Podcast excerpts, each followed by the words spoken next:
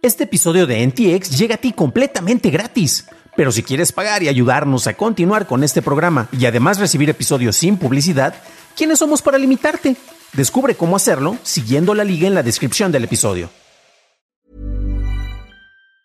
There's never been a faster or easier way to start your weight loss journey than with PlushCare. PlushCare accepts most insurance plans and gives you online access to board-certified physicians who can prescribe FDA-approved weight loss medications like Wigovi and Zepbound for those who qualify. Take charge of your health and speak with a board-certified physician about a weight loss plan that's right for you. Get started today at plushcare.com slash weight loss. That's plushcare.com slash weight loss. plushcare.com slash weight loss.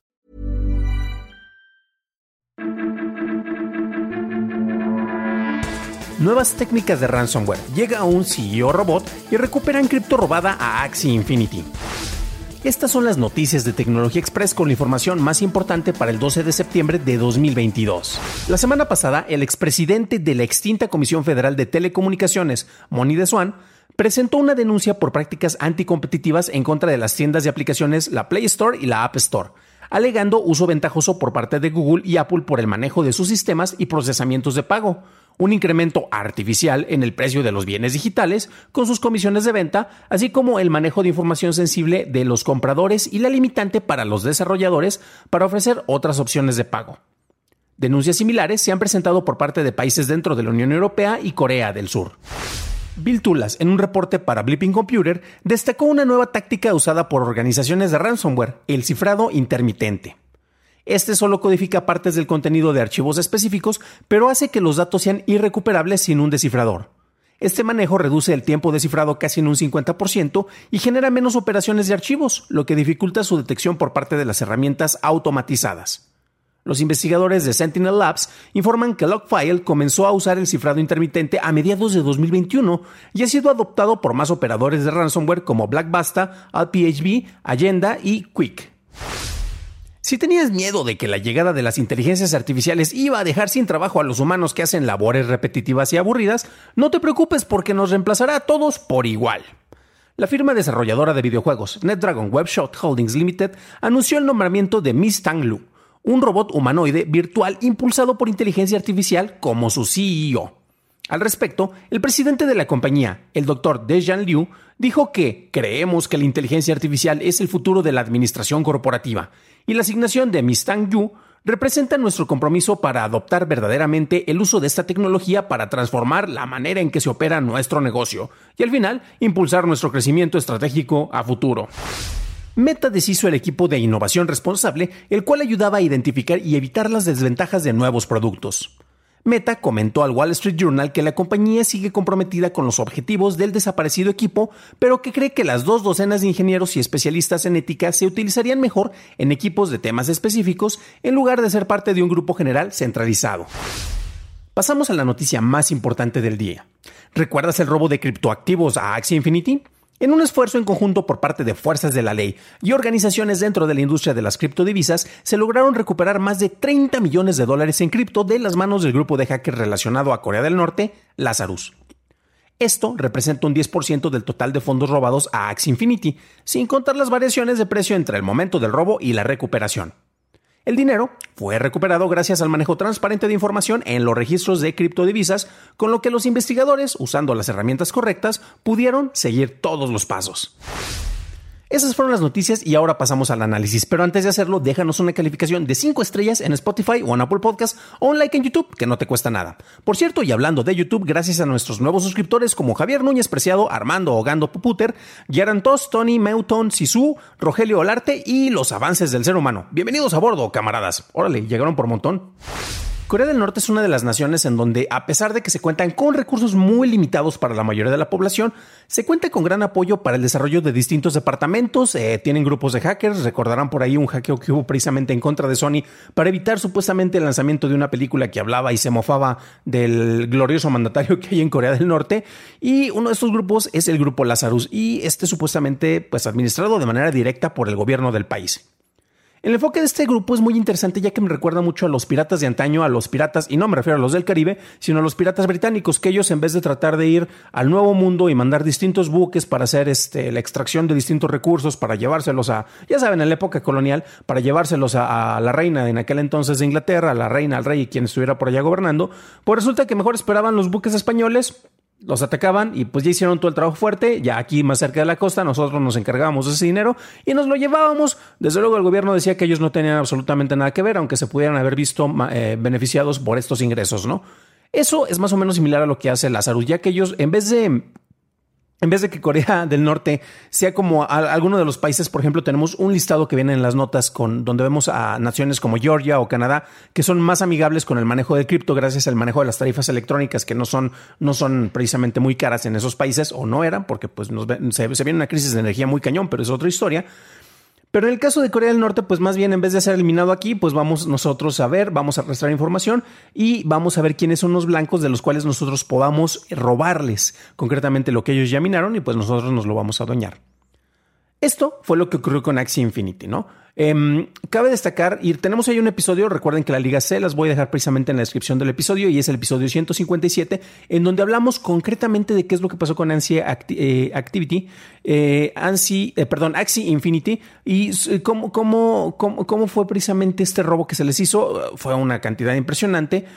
Pero lo, lo, que es más interesante es cómo se hizo precisamente todo este proceso, porque una vez que tú ya obtuviste este dinero, tú que ya, ahora sí que ya tienes, este, vas a disfrutar, disfrutar del, botín de guerra, pues no lo vas a poder gastar de una manera tan transparente. Entonces, esto viene con el proceso de criptominado y ahora el lavado de dinero de estos beneficios que obtuvieron a través del criptominado. Básicamente son cinco pasos y es un proceso muy interesante que, vamos a ver eh, a continuación. Los que nos están acompañando en video tienen precisamente eh, la vista del diagrama. Es un diagrama que, bueno, lo ven en las notas del, del episodio.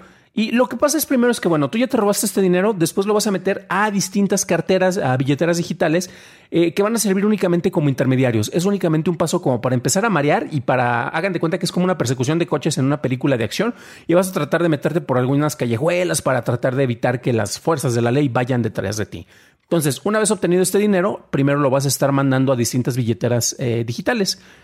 Después de eso, lo vas, lo vas a mandar, eh, este es el, dinero que está en, Ethereum, eh, en, este, en este caso en particular, y después lo vas a estar mezclando en distintas tantas utilizando Tornado Cash. Tornado Cash, híjole mano, es una historia muy interesante que también ya reportamos previamente aquí, es un mezclador de contratos inteligentes de Ethereum. Y este precisamente fue sancionado por el gobierno de los Estados Unidos por una oficina que es la Oficina de Control de Activos Extranjeros del Tesoro de los Estados Unidos, y como vieron que estaba muy relacionado con la mezcla y el manejo de activos que eran de procedencia ilegal o que no se podía justificar, le metieron una, básicamente pararon lo que eran las operaciones. Eh, después de eso, pues bueno, grupos como el grupo Lazarus eh, estuvieron utilizando otras herramientas, pero este es el proceso que utilizaron concretamente con, ahora sí que cientos de operaciones, ¿no? Entonces, lo pasaban aquí y mezclaban el dinero. Es básicamente como que tú ya lo tenías, piensa que tienes tu paca de dinero, después de esto guardas distintas cantidades de billetes en cinco carteras, pensemos en un entorno real, y después, eh, lo que tienes con estas carteras lo vas a estar mezclando con otro dinero. Entonces tienes el cambio de los chicles de la mañana, el cambio de un refresco que te compraste, lo vas a mezclar con lo que te acaba de llegar eh, de estos distintos capitales para que tenga distintos orígenes, para que no vengan todos de una misma, de una misma fuente. Entonces aquí lo estabas mezclando en las distintas tandas y después cambiabas el Ethereum por Bitcoin. Una vez que ya tenías este cambio, eh, Ojo porque aquí, gracias al manejo de blockchain, tú tienes un registro sobre todos los, pasos por los que está pasando, en este caso, estos dineros digitales, y eso es muy interesante, vamos a verlo más adelante. Pero ya sí es el cambio, entonces en vez de tener pesos en mis distintas carteras, yo tenía, no sé, reales brasileños, tenía este, dólares, eh, otro tipo de moneda dentro de, de, lo que yo tengo capturado como dinero, ¿no? Después de que tienes esto, eh, vas a cambiar y vas a mezclar nuevamente con distintos baches en los cuales otra vez este dinero que tú ya tienes, eh, que ya lo habías convertido a Bitcoin, en, otros, en, otras billeteras digitales lo ibas a estar mezclando nuevamente. Y finalmente ibas a mandar el, Bitcoin a distintos puntos en los cuales tú ibas a hacer el cash out, el cashback, con el cual ibas a, tener ya dinero, moneda fiduciaria, moneda regular que tú vas a poder gastar en cualquier lugar. Entonces, estos son los cinco pasos con los cuales tú ibas a estar eh, procesando y ibas a hacer este lavado de dinero. Y es muy interesante porque ya mencionaba el, paro que le pusieron concretamente a Tornado Cash fue precisamente porque eh, se había registrado que tenían, desde que empezó a hacer operaciones, que fue en el 2019, habían lavado, lavado más de 7.600 millones de dólares en Ether desde su lanzamiento. Entonces estamos hablando que durante tres años, híjole, es una cantidad impresionante de dinero. Bueno, tal vez para los Rockefeller y para ellos no, pero para uno que es de aquí, Juan Pueblo, pues sí, ¿no? Esto era muy interesante porque a final de cuentas, este, pues ya se había rastreado un organismo que se encargaba y que servía como puente para legitimizar en cierto sentido todos estos activos, ¿no? Eh, llegaron estas, estas sanciones, como les mencionaba, se detuvo eh, el tipo de operaciones que se hacían en Tornado Cash, se estuvieron utilizando otros servicios puentes y se canjeaba también por distintas criptodivisas. Ya no era únicamente con Bitcoin. Recordemos que ha habido grandes fluctuaciones en el manejo de las criptodivisas. Ahorita me dan ganas de ver en cuánto está el Bitcoin, nada más para sacarme el morbo, pero es otra historia. Y estos puentes, que eran los que se utilizaban para hacer el intercambio entre divisas, en este caso era de, Ether a Bitcoin, a Dogecoin, a lo que ustedes quieran, son, son, unos puentes y, puntos de control, piensen como unos puntos este, de, cruce entre países, ¿no? entre fronteras. Y sirven porque son puntos, eh, y la mayoría de, los cambios que se hacen ahí, la mayoría de las transacciones eran legales. Entonces se aprovechaban estos puntos precisamente para darle una apariencia de legalidad a el dinero que, que, estás haciendo pasar por ese, por ese lado, ¿no? Eh, Lazarus eh, utilizaba todo esto para que se perdieran eh, el rastro poco a poco, por eso hicieron tantos pasos, eh, porque es muy fácil, imagínate, robo el dinero y lo meto a otro lado. Hay otro caso sobre los Bonnie Clay de la criptodivisa en Estados Unidos que los capturaron y ahorita están en proceso, no sé si están en, cárcel, creo que sí, o en proceso legal. De hecho, la, esposa, la, la, la Bonnie es este, hasta aspirante a rapera, pero luego les voy a platicar esa historia. Y ellos pues como que no habían hecho tantos, eh, tantos puntos y pasos acá. En este caso, eh, la situación que estaban haciendo los hackers de Corea del Norte fueron más inteligentes y por eso hicieron cinco pasos, que también analizándolos no son tantos. Y es curioso porque también... Em, estos es muy similar a lo que se hace para lavar dinero, en este caso lavar dinero del narco o lavar dinero de organismos criminales en el terreno real. La única cuestión es que ahora lo estás haciendo con intermediarios eh, digitales, ya sea como los distintos bridges o puentes que les estaba mencionando, más las transacciones entre, entre distintas criptodivisas. Ahora bien, los amigos de Chainalysis hicieron eh, todo este rastreo y ayudaron precisamente para ver cómo se hacían todos estos movimientos, ya que, bueno, las operaciones a final de cuentas son anónimas, pero se pueden seguir gracias a que el manejo de blockchain, si tú tienes una copia de blockchain, puedes precisamente ver todos los movimientos, puedes ver las fuentes, puedes ver este, eh, aunque no aparezca tu nombre, puedes ver que hay una, eh, una billetera digital o una fuente determinada y tiene cierto tipo de transacciones. Así se han hecho también distintos rastreos en otros operativos donde ves que a una persona le robaron 10 millones de dólares y vemos que se ve eh, reflejado en el blockchain que alguien movió 10 millones de dólares en el mismo día. Entonces eh, van a ser varias personas, pero así empieza a ser el, el, rastreo. Y gracias a las herramientas de Chainalysis es como empezaron a hacer todo este, todo este seguimiento y empezar a delimitar entre las distintas opciones gracias al seguimiento de las operaciones. Como mencionaba, el lavado de dinero digital replica los distintos procesos y pasos que se hacen en este tipo de movimientos en nuestro mundo real. Es interesante cómo estamos replicando lo que ya, ya, ya conocemos, ¿no? Y el uso de los puentes de pasos, como yo ya se los mencionaba, así como las transferencias ubicados en distintos países, en donde, pues bueno, si tú lo haces en el terreno real, no se puede revelar siempre toda esta información. Tenemos paraísos fiscales, tenemos lugares en los cuales por confidencialidad, pues el banco no te revelará esta información, pero como aquí gracias al blockchain esa información es pública y tú puedes acceder a ella, el, manejo y el rastramiento es algo muy fácil.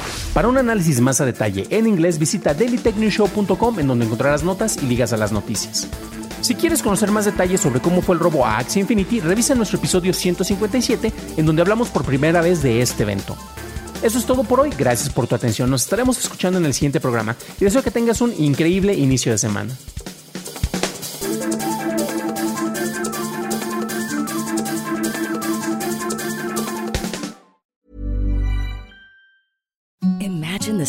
Softest sheets you've ever felt. Now imagine them getting even softer over time. That's what you'll feel with Bowl and Branch's organic cotton sheets. In a recent customer survey, 96% replied that Bowl and Branch sheets get softer with every wash. Start getting your best night's sleep in these sheets that get softer and softer for years to come. Try their sheets with a 30-night guarantee. Plus, get 15% off your first order at bowlandbranch.com. Code BUTTERY. Exclusions apply. See site for details.